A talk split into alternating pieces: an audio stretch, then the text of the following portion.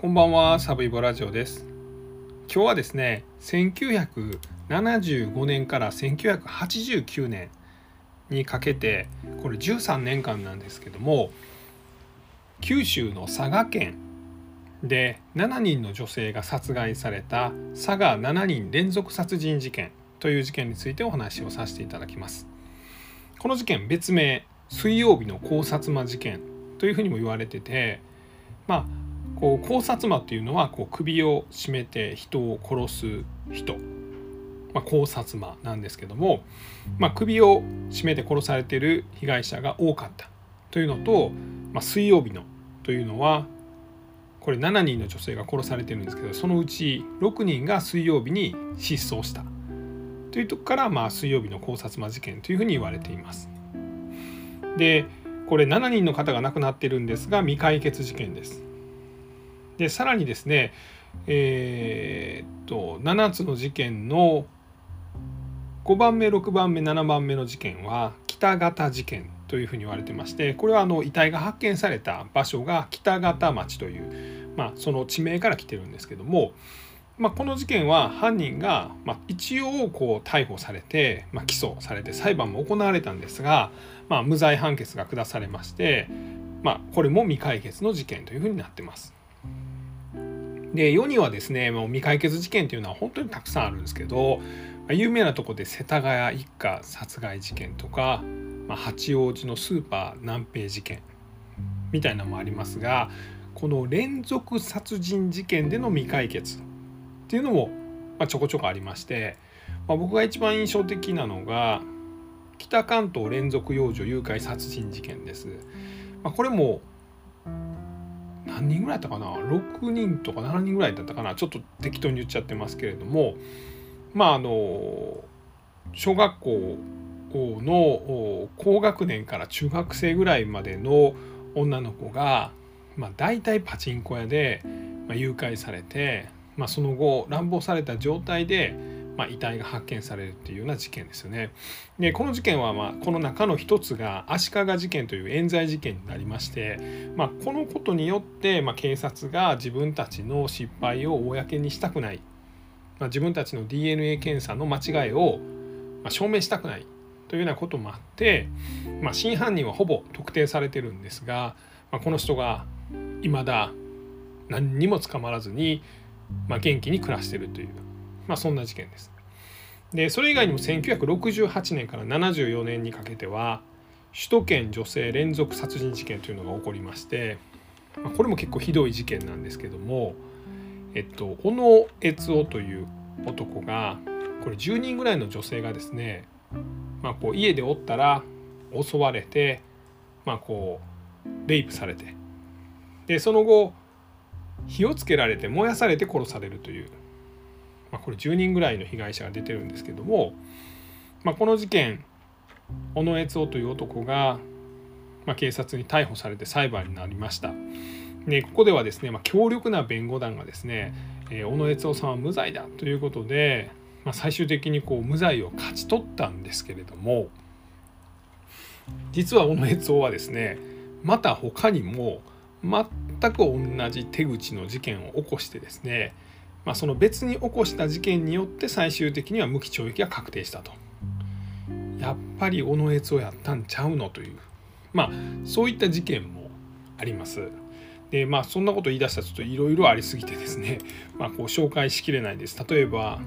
新宿の歌舞伎町のホテルこれまあ近場にあった3軒ぐらいのホテル連続で女性が殺害された事件とかもありますし、まあ、パラコートという、まあ、毒物を使った連続毒殺事件みたいなのも未解決のままです。で、まあ、未解決の連続殺人事件の中でも比較的有名なのがこの佐賀7人連続殺人事件別名水曜日の考察魔事件ということなんですね。でこれまあ7人の被害者が13年間の間に半径20キロ圏内で殺害されてます。で、まあ、最終的にいずれも犯人を特定できず全てが控訴事項が成立しまして未解決事件になりました。と、まあ、いうことなんですね。でさっき結論から言うと、まあ、この事件の関連性みたいなのはもちろんあります。まあ、ですがおそらく同一犯によるこの7人の女性が殺された連続殺人事件というものではないと思います。最低でも2人の犯人もしかしたら3人ぐらいの犯人がいるんじゃないかなというのをまあ実際ネットとかでもそういうふうに言われてますし僕個人もそういうふうに感じました。みたいなことをですね、まあ、この事件ちょっと詳細を追いながら、まあ、こうお話していくんですがちょっとまあ事件の規模が大きいのでおそらく前半と後半に分けさせていただくことになると思います。前半では7つのうちの前4つの事件を中心に紹介して、まあ、後半では後ろの3つ、まあ、これが北方事件と言われる事件になるんですけれども、ま、これをお話していきたいなと思ってます。まあざっとですねこの7つまずざっと言っちゃうと1つ目の事件が1975年に起こりました8月27日です。当時中学校1年生だった山崎富子ちゃんという12歳の女の子が一人で留守番してた家からいなくなりました。で5年後発掘死体が見つかってます。2番目の事件。5年後起こりました。1980年の4月に喫茶店のアルバイト店員だった20歳の女の子。百武律子さんという方が一人で家にいたところ失踪しました。で2ヶ月後、まあ、遺体が見つかったと。3つ目の事件。2つ目から1年後1981年の10月に27歳の池上千鶴子さんという方が、まあ、会社で働いてたんですけど会社からまあ帰ってで、スーパーマーケットで、まあ、こう男と喋ってるのが目撃されたのが最後。いなくなりまして2週間後、まあ、空き地で首を絞められた遺体が見つかったと。4つ目1982年の2月です。当時小学校5年生だった11歳の女の子が小学校からの帰り道友達とバイバイと言ってから行方が分からなくなってまあ比較的近い場所で、まあ、遺体となって発見されました。首にはストッキングが巻きつけられてて首を絞めて殺されたと。まああとはですねこれ7つの事件があるんですけど、まあ、唯一ですね、まあ、性的暴行を加えられた、まあ、レイプされたのがこの小学校5年生の女の子でした。5つ目の事件。ここからが北方事件と言われる事件で5つ目の事件は当時48歳の藤瀬澄子さんという方が、まあ、これ料亭みたいなんで働いてはった人なんですけども、まあ、夜友達とですねスナックで飲んで、まあ、酔っ払ってで、まあ、バイバイって言って帰って、まあ、家に帰らなかった。で、まあ、それからですね1年半経った時にまあこう北方町というところの宿大峠という、まあ、山の中の雑木林で遺体が発見された。で1988年の12月に6つ目の事件。これ当時50歳の中島清美さんという方、まあ、こうママさんバレーをやってたんですけどママさんバレー行ってきますと言って家を出発して失踪。で2ヶ月後ぐらいですかね。に、まあ、実はさあの5つ目の事件の藤瀬さんという方とほぼ全く同じ場所で発見されました。これが北方町の宿大峠という、まあ、山の中の雑木林で見つかってます。7つ目の事件。吉野達子さんという当時37歳の女性が、まあ、みんなで家族で晩ご飯食べてるとこ電話かかってきて、まあ、友達がなんか自動車パンクしたかなんかでちょっと送ってくるっていうので出かけて帰らなくなりました。でこの方は失踪の2日後に5番目6番目の方と同じ場所北方町宿大峠という、まあ、山奥の雑木林で遺体となって発見されましたで実はですね1番目の中学校1年生の女の子と2番目の百武律子さんという二十歳の女性は同じ小学校のトイレで発見されてます。まああの同じ小学校の別のトイレなんですけどで3番目と4番目27歳の会社員の女の人と小学校5年生の11歳の女の子は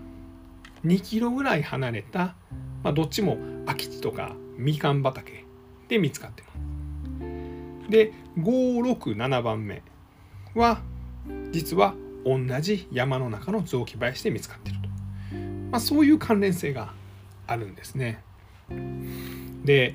まああのこの事件のポイントは、まあ、唯一のポイントと言っちゃってもいいかもしれないんですけども、まあ、未解決の連続殺人事件なんですが他の未解決の連続殺人事件と結構大きく違うのが田舎で起こった連続殺人事件ということなんですね。田舎なんです。まあ、例えばこの北関東連続幼女誘拐殺人事件もこれ栃木とか群馬とかの県境なんで結構田舎は田舎なんですけども後のですね例えばその首都圏女性連続殺人事件なんかも完全都会ですし、まあ、新宿歌舞伎町ラブホテル連続殺人事件とかも都会なんですけど、まあ、この佐賀の7人連続殺人事件はほんまの田舎なんですよね。と佐賀県僕も行ったことないんで行ったことないのにちょっと土地勘を説明するのもちょっとあれなんですけど、まあ、福岡がありますよね。であの福岡市があってそこから南の方にビーッと行きますと、まあ、久留米があります。で久留米は結構まあ都会ですよね。で久留米のすぐ北が鳥栖これ佐賀県の鳥栖です。これも結構都会なんです。でちょうど久留米と鳥栖辺りが佐賀県と福岡県の県境です。でここから西の方にビュッと行くと佐賀の県庁所在地の佐賀市があります。まあ、佐賀市は県庁所在地なんですけどまあなんだろう田舎の県庁所在地だよねっていうようなところですよね。でそこからま西の方に行くとあの武雄市とかいうのがあるんですがまあ、この辺になってくるとですね、まあ、もう山とかもあって、まあ、佐賀市はまだこのちょっとこの平野なんで、まあ、家もあって、まあ、田んぼとかがドゥワーってあるようなところですね。でこの武雄市になってくると結構山あいなんですよね。でこの辺りが、まあ、こう半径20キロのところが、まあ、こう今回のこの佐賀7人連続殺人事件の現場となってます。田舎町なんです。でなんで田舎やったらそのどういうことになるのかっていうと、まあ、要はみんな住民はですね、まあ、隣の人が何やってるとか近所のあの人が何やってるとかもうみんな田舎の人は知ってるんです。なのでその警察が聞き込みに来たらですね誰が何を喋ったかっていうのが、まあ、全部筒抜けになるんです。で実はこの目撃でどこどこの誰々さんが歩いてたのを見たとかいうのを警察に言うとですね警察も全部知り合いなんでどこどこの誰々さんが誰々さんがどこどこで歩いてたっていうのを言ってたでみたいなことになるんです。これどうなるかというと適当なこと言っちゃうとですね自分がですね後で怒られるんですよ。あんたなんであんなこと言うの？私それでめっちゃ疑われたやんみたいな。なのでみんな下手なこと言えないんです。だから、まあ、目撃証言が集まりにくい情報提供がされにくいというのが、まあ、この佐賀7人連続殺人事件の、まあ、この警察の捜査が、まあ、進みにくかった、まあ、一つの理由だというふうには言われています。どこの誰が何してるかっていうのをみんなが知ってるような、まあ、田舎町での事件だったと、まあ、いうことですよね。ではまずですね、まあ、一つずつですねこれ事件を見ていきたいと思います。まず一番最初に起こったのが中学校中学生の女の子が、えー、1975年に、まあ、殺害された、まあ、事件です。えー、っとこの子がですね名前何やったか山崎さんですね。えっと木島郡北方町の北方中学校というところの1年生の山崎富子ちゃんが1975年の8月27日に亡くなりました。亡くなったんじゃない？ごめんなさい。失踪しました。で彼女はまああのお母さんシングルマザーやったんです。お母さんがスナックで働いてらっしゃってで普段はそのスナックでお母さんが仕事終わるまで一緒にそこでまあ遊んだり勉強してましたで8月27日に失踪したっていうのはこれタイミング的には夏休みの最後なんですよね。まあ、実は夏休みの宿題ちょっと残ってたんでお母ちゃん今日は私友達と一緒に宿題やるわと、まあ、いうようなことをお母さんに言って、まあ、それで家で一人で、まあ、留守番をしていました。あすいません。ちょっと待っちゃいましたね。ごめんなさい。でえっと一人でまあ今日はその宿題するわと、まあ、友達と宿題するわと。夕方の4時ぐらいからお友達と一緒にま宿題をして。でお友達が夜の7時ぐらいにもう帰るわっつってバイバイって帰りました。でその後ですねお母さんが、まスナックで働いてらっしゃったんですけども、まあ、夜になって夜の12時過ぎぐらいですかね、えー、帰ってきました。でまあ帰ってきて家帰って「ただいま」って帰ってきたんですけどもとみ子ちゃんはいない。でその後、まあ、お母さんが探したんですが、まあ、どこに行ったか、まあ、からないと、まあ、いうことでした。であの部屋の中にはですねこのおそらくお風呂に入ったんでしょう。お風呂の前に、まあ、スカートが脱ぎ捨てられてたりとかあとは何でしょうね。部屋の電気もつきっぱなしと、まあ、いうような状態でした。で実は彼女ここから5年間見つからなかったんですね。続いて2番目の事件です。事件から5年後。最初の事件から5年後。1980年の4月12日に当時20歳の百武律子さんという方が、まあ、この方あのご家族6人ででお兄ちゃんとお姉ちゃんがいたのかな？でご両親がいてで喫茶店で働いてました。まあ、昔はですねあの病院の看護師になろうとして、まあ、そういう勉強をしてたりまあ病院で働いたこともあったと。で、えーと、県外から出て働いたこともあったんだけれども、まあ、なんかお母さんが調子悪いとかいうので、まあ、こう家の近くでこの喫茶店で働くようになってた。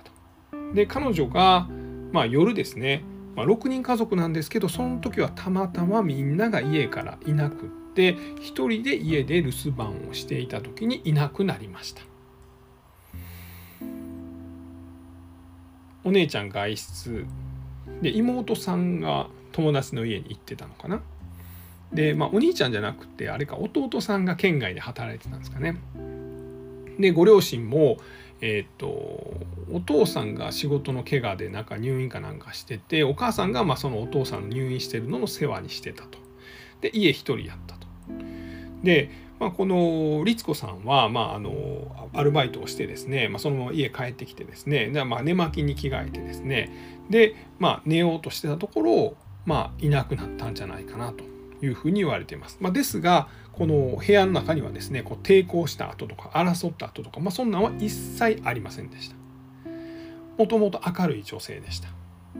まあ、ですが実はこう男性との恋愛で悩んでたみたいなのがあってですねでこれあの当時これ喫茶店で働いてたんですけどもそこの喫茶店には何ですかねあのこう思い出帳というかみんながなんかこう何でも書いていいそのメモ帳というか、まあ、そういうのがありまして、まあ、そこでそのなんだろうな恋愛のことをですねまあなんかこう書いたりしてたと。であとはその喫茶店にはこの同級生の子がいましてですねその子の実家が喫茶店やってるんですけどなのでこう友達の親がやってる喫茶店で働いてたんですけども、まあ、その友達とも、まあ、こう恋愛のことで、まあ、よく悩んでたと。で実はまああまりにも悩んでですね、まあ、睡眠薬を飲んでですね自殺未遂をしたようなこともあったと、まあ、いうことも言われてましたしこれ失踪した日がですね、まあ、実は19歳から20歳になる誕生日の前日だったとまあ、いうこともあってこう二十歳の誕生日には自殺をしたいみたいなことも、まあ、周りに言ってたみたいな噂もあってですね、まあ、実はほんまに失踪なのか、まあ、恋愛の悩みで、まあ、自殺したんじゃないかみたいなことも失踪したタイミングでは言われてたと、まあ、いうことです。じゃあなんで悩んでたのかっていう話なんですけど、まあ、これがですね、まあ、恋愛で悩んでたんですけども、まあ、悪い男がいました。これがこのえー、っと百武さんの働く喫茶店の常連でユウという男です。でこのユウという男はですね実はですねこの百武さんのお姉さんともともと付き合ってて同棲までしてたんです。でですがこれあのなんか農業の仕事かなんかやってたんですけどいろいろ問題を起こしてる男で、まあ、そういうのもあってですね、まあ、この田舎の町ではそういう評判なんかもうみんな広まりますよね。まあ、この百武さんの親はですね、まあ、お姉ちゃんと付き合ってるあいつ優やねんけど、まあ、あいつと結婚さすのは反対やなというのを言ってたんです。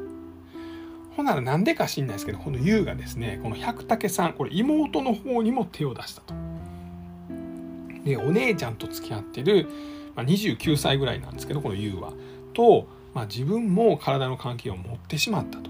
まあ、そういうようなこともあってですね、まあ、とても悩んでてもう死んでしまいたいみたいなことを言ってたということなんです。で、まあ、そんな彼女がですね、えー、4月の13日が誕生日やったんですけど12日の、まあ、夜の11時半ぐらいもう家で一人で留守番してたのがいなくなってその後、まあ、帰ってきたお母さんが「あれ？律子おらんやん」ということで、まあ、警察に連絡したということなんです。でまあこれですねまあじゃあ誰が犯人やねんみたいな話なんですけれども、まあ、ちょっと先3つ目と4つ目の事件もお話を、まあ、させていただこうと思ってます。えー、3つ目の事件がですね1981年ですこれ2つ目の事件から1年後当時27歳の池上千鶴子さんという方がですね、まあ、この方ですねえー、っと縫製会社まあ、服とか作ったりするような会社ですよね。これリムスっていう縫製会社がですねこれ佐賀県の木島郡というとこにあるんですけど、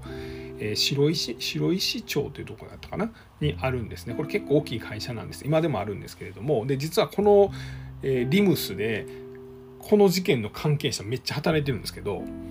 まあ、ちょっと一回置いといて。まあ、そこで働いた27歳の女の子が会社終わって、えー、さよならっつって帰って、まあ、途中スーパーマーケットに、まあ、行ってですね、まあ、そこで30歳ぐらいの男とですね、まあ、こうなんか喋っててそれが目撃の最後で失踪してしまいました。でその2週間後に、ま、そこから40キロぐらい離れて40キロかなり離れてるんですよね、ま、東の方にドーンと40キロ離れて、え、そこのですね、え、中原町というところの、えー、っとこれ三沖郡中原町というとこの空き地ですね、ま、ここで首に電気コードをぐるぐる巻きにされたような状態で首を絞められて殺害された状態で発見されたということなんです。でこの池上さんはですね、まあ、実はこう結婚してはったんです。これ3人目の被害者ね池上千鶴子さん。結婚してたんですけどこの事件のですね直前まで会社を4日間無断欠勤してたんです。でまあ、一応本人は会社とか、まあ、ご主人に対しては結婚してたんでご主人に対しては、まあ、お母さんが体調崩したからその面倒を見てた。とは言ってたんですけどこれ失踪した後お母さんに確認したら「いやうちは来てないな。え？みたいな。なので彼女は何かのトラブルを抱えてたんです。なの事件までこれ事件起こったのは1981年の10月7日なんですけど、まあ、その前の34日ですね、まあ、5日ぐらいかな4日5日ぐらいは何してたかわからない。で久しぶりに家にも帰ってきて会社も出勤したと。あいつ大丈夫かな？池上さん大丈夫かな？あでも今日終わったな池上さんほんならまた明日もねあさようならと言っていなくなった。で首を首に電気コードがぐるぐる巻きにされた状態で、まあ、40キロ東に離れた中原町というところで遺体で発見されたということです。で4つ目の事件です。この事件が4つ目が実はね一番変わってるんですよね変わってるというかこう殺人事件としてはま殺人事件なんですけどもこの他の事件とあんまり似てないんです。それが1982年の2月17日に、えー、三沖郡というところですね、まあ、実はこれ3番目の彼女が、まあ、こう3番目の被害者が殺された場所に近いところなんですけども、まあ、そこに通う、えー、っとこれ北重安小学校という小学校の、ま、5年生の女の子11歳の女の子が夕方の4時半ぐらいに、ま、友達と、ま、バイバイと言って学校のちょっとだけ東に行ったところで、まあ、別れたんです。まあ、これ川流れてて橋がかかってるんですけどそこで「じゃあバイバイ」って言ってバイバイした。でこっからめっちゃ田舎町なんですけどもそこから彼女の家は北側に歩いて十何分ぐらい行ったとこにあるんですけどもその途中でいなくなってで翌日のお昼前ぐらいですかね、まあ、近くのあの体育館の北側のみかん畑で、まあ、うつ伏せの状態で首にストッキングが巻きつけられた、まあ、考察された死体で発見されました。で彼女はですね、まあ、こう下半身の風が抜かされてて、まあ、おそらくレイプされたんじゃないかとまいう状態であ見つかりました、ま、これがま4つ目までの事件ですね。で最初の事件と2番目の事件まずはここについてお話していきたいと思うんですけれども一番最初の事件っていうのが1975年に、えー、と中学校1年生の女の子がま殺害された事件。一人で留守番してた夏休みの終わりぐらいにいなくなりました。で5年後に見つかった。でこの見つかった理由っていうのが実は2つ目の事件1980年その5年後に起こった当時20歳の百武律子さんがまあこうこの人もまあ家で留守番してたのはいなくなったんですけど、まあ、この百武律子さんが先に見つかったんです。でどこで見つかったかというとえっと、岸間郡の白石町というところに須古小学校という小学校があるんですね。えっとねこれがねまあ、かなり田舎の小学校なんですね、まあ、田んぼとかがぶわーって周りにあるとこにですね一個だけポコンとなんかこう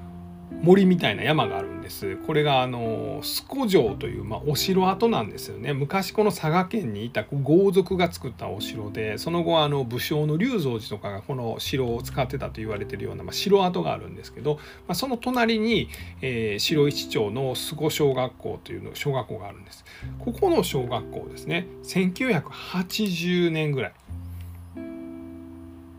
発見されたのが6月の24日。トイレの便槽の中から見つかりました2ヶ月に1回、まあ、ボットン便所の汲み取りを業者さんがやってたんですであ今月もお願いします。あ、わかりました。やっときます。って言って、この便槽ですね。まあ、トイレのまあうんことかが入ってるところを、まあ、バキュームカーでそこから吸い出すんですよね。うんことかおしっこ。それをやろうと思って、このマンホールみたいなのをガパンって外したら、なんか浮いてると。よう見たら人やと。で引き上げたら2ヶ月前にいなくなった、まあ、当時二十歳の百武律子さんの遺体であるっていうのが分かったと。でちょっと腐りかけてたみたいです。で、まあ、この時にここの教頭先生が校長先生この須古小学校の教頭先生が校長先生があれあれ？って思ったらしいんですね。まあ、実はここの小学校もう一個トイレあるんですこれプールの横にトイレもあるんですけれどもそこでなんかもうトイレの扉開かんのですよねみたいなことを業者さんが言ったと。でさらに、まあ、こうバキュームカーのあのバキュームですよ入れてもちょっとなんか作業やりにくいんですよねみたいなことを業者さんが言ってたと。なんかおかしいなというのを、まあ、校長先生が教頭先生が思ってそれを警察に喋って警察がそのもう一個のトイレのその便槽内を調べたところ、まあ、白骨遺体があったとでそこには100個ぐらいの石が敷き詰められてたと。で、まあ、それを調べたところですね、まあ、服を着せられたまま白骨してるんで、まあ、服が残ってるんですよね。でそれを、まあ、実は5年前に失踪した山崎さん中学校1年生の女の子のお母さんにその服を見せたところもう膝から崩れ落ちてこれうちの子やわと、まあ、いうことになったと。なので実はこれ2つ目の事件の遺体が先見つかって、まあ、その時にま同じ小学校のこの教頭か校長がですねもう一個あるんちゃうというふうになって、まあ、実はこれ1つ目の事件の白骨遺体も見つかったと、まあ、いうことなんです。でこの事件警察がいろいろ調べるとですね、まあ、実はこの遺体が見つかったこのトイレの近くにはこう血液反応ルミノール反応があったんですよね。でさらにはここに通ってたこの小学校の児童子供さんがですね何日か前に髪の毛の束を見つけてるんです。で、まあ、それを調べたらですね、まあ、実はこれあの百武さんという、まあ、2人目の被害者の髪の毛であるということが分かったと。でこれはどういうことかというと、まあ、おそらくですねこれ1980年に起こったこれ2つ目の事件4月12日の夜に百武律子さん当時20歳の女の人が失踪してした時にですねおそらく犯人はこのプールの近くですね。このトイレの近くまで彼女を連れてきてですね、まあ、そこでおそらく殺害したんじゃないかというふうに言われています。で、まあ、プールの近くにその遺体をそのまま置いたと。でそれが4月のこと。でそこから2ヶ月経って6月ぐらいになってもうすぐプール開きだと。このまま置いとったらプール開きで職員とかも来よるから見つかると。どうにかせなあかん。というのでまあ少し腐敗が進み始めた遺体を、まあ、引きずってですね、まあ、こうトイレの便槽の中に落としたと、まいうふうに言われています。なので少し腐敗が進んだ遺体を運んだ時に髪の毛がまごっそりと抜けてしまったんじゃないかというふうに警察は見ています。でまあ、最初の事件ですよね。1975年に起こった中学校1年生の女の子は、まあ、この別のトイレにまあ、こう落としてですね、まあ、そこにま発見されんように意思を敷き詰めてました。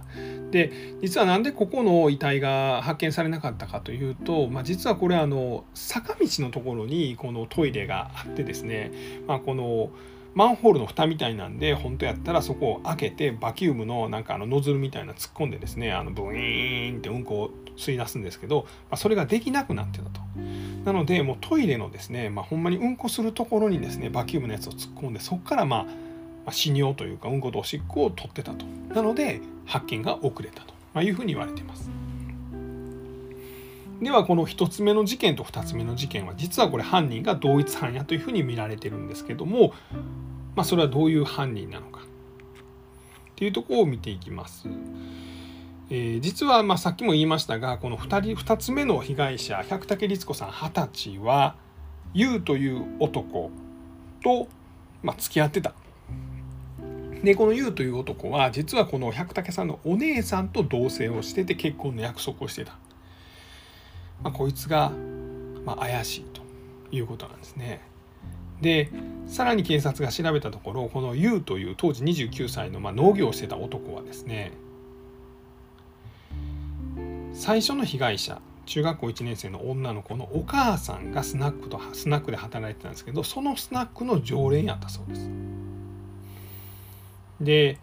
まあこの実はお母さんと、まあ、知り合ったことでですね、まあ、最終的にお母さんに対して何らかの感情を持ってそれがその娘さんの殺害につながったんじゃないかというふうに警察はま見ました。でこいつはちょっといろいろ悪くてですね、まあ、不良グループなんかで、まあ、こうみんなでたむろとかしてたんですけれども、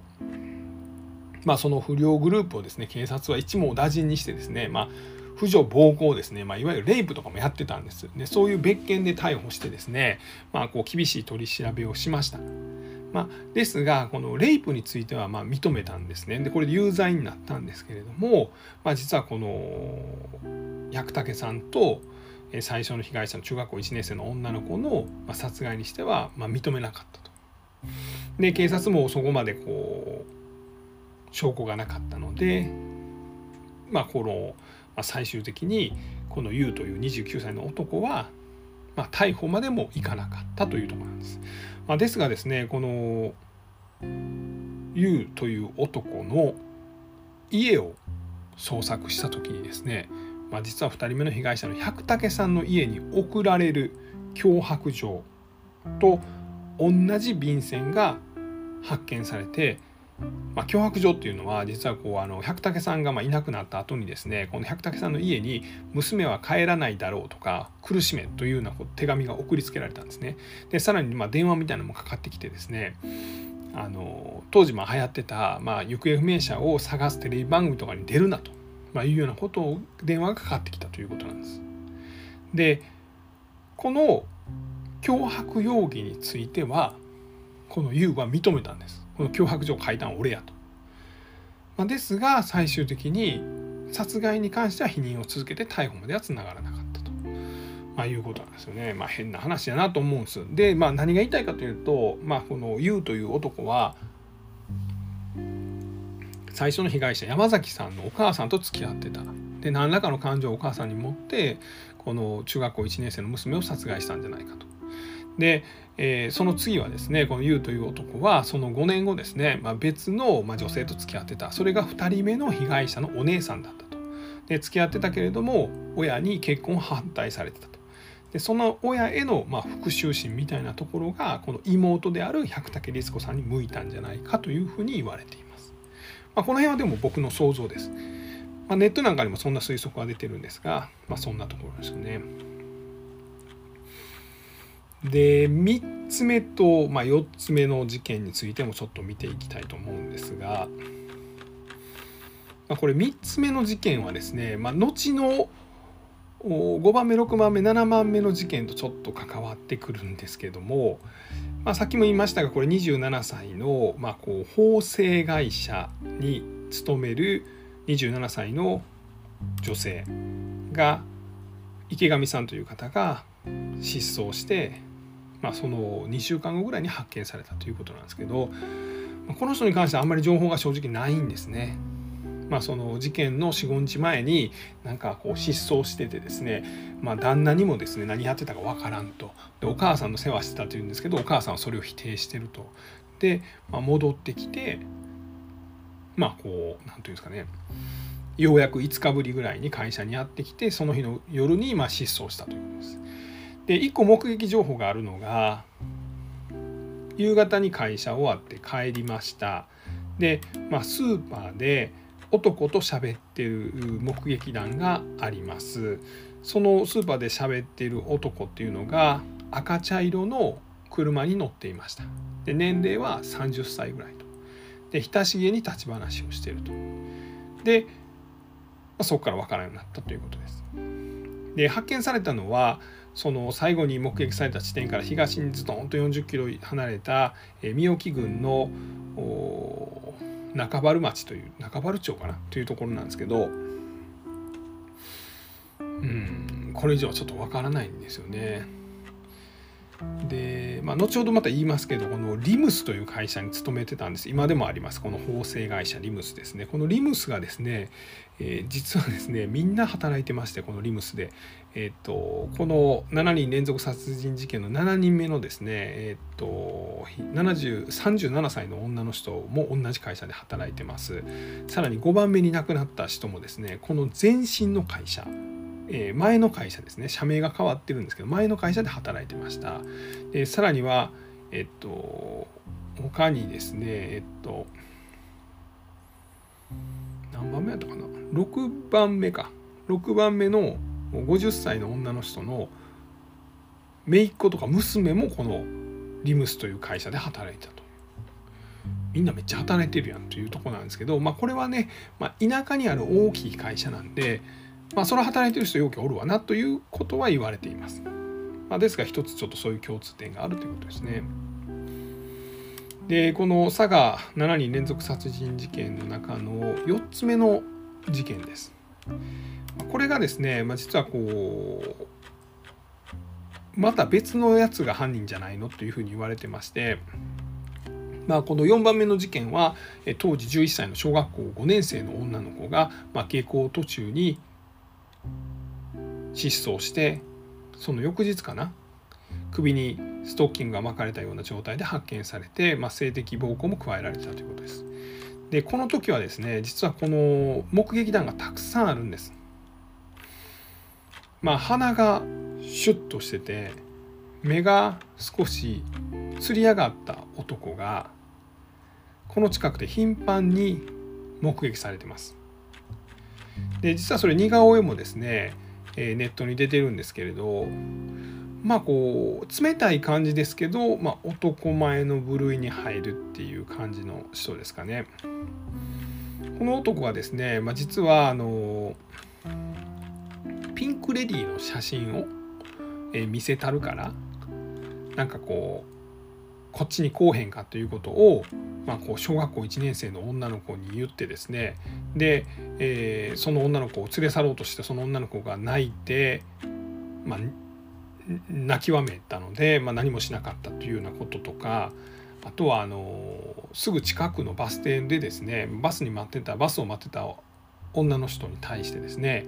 でこの男は白い車に乗ってたんですけどもこの車でビュンと横付けしてですね乗っていかんですか？みたいなことを言ってですねで女の人が「いやいいですいいです」って言ったら「もうすぐそこですけん乗っていったらええじゃないですか」みたいな「いやいいですいいです」って言って「なんで乗っていかんとですか?」みたいなしつこく言ったんでこの女の人が「いやもうそんなにしつこく言ったら警察呼びますよ」って言ったらなんかギッと睨みつけてどっか行ったと。でさらにはですねえー、っとピンク・レディーの写真見せるからこっち来なさいみたいなことで、まあ、小学校1年生の女の子をこう連れ去ろうとしたりとかですね。小学校2年生の女の子3人に対して家まで送る送るけんこの車乗らんねということで、まあ、その白い車を横付けにしたりみたいなこともありました。でこの辺がですね夕方の3時4時ぐらいなんですね。で4番目の被害者の11歳の女の子がいなくなったんが4時半ぐらいなんですけどもまあおそらくこいつじゃないかというふうに言われています。白いセダンで、まあ、カローラとかスプリンターとか、まあ、そういう車やったんちゃうかと。でナンバーは福岡のナンバーでした。でナンバープレートは6950だったということです。で年齢がね30歳から40歳ぐらい、えー、ジャンバーに青いズボンを、まあ、履いていたというふうに言われています。なのでこれ、まあ、連続殺人事件なんですけど、まあ、この事件のみですねこの小学5年生の女の子はレイプもされてますんで、まあ、おそらく、まあ、かなりやばいやつが、まあ、他府県からやってきた、まあ、その犯行じゃないかというようなことは、まあ、言われてます。でまあ場所がですね、まあ、その3番目の事件27歳の女の人が、まあ、あの首をしコードぐるぐる巻きで殺された事件とこの小学校5年生の女の子が、まあ、こう性的被害に遭って殺害された事件はですねこの遺体発見現場がま2キロぐらい南北に離れているぐらいで結構近いというようなこともあって、まあ、もしかしたら類似点が他にもあるんじゃないかみたいなことは言われています。ちょっとかなり長くなってしまいましたね。まあそんなところでございます。えー、後半もぜひお聴きください。ありがとうございます。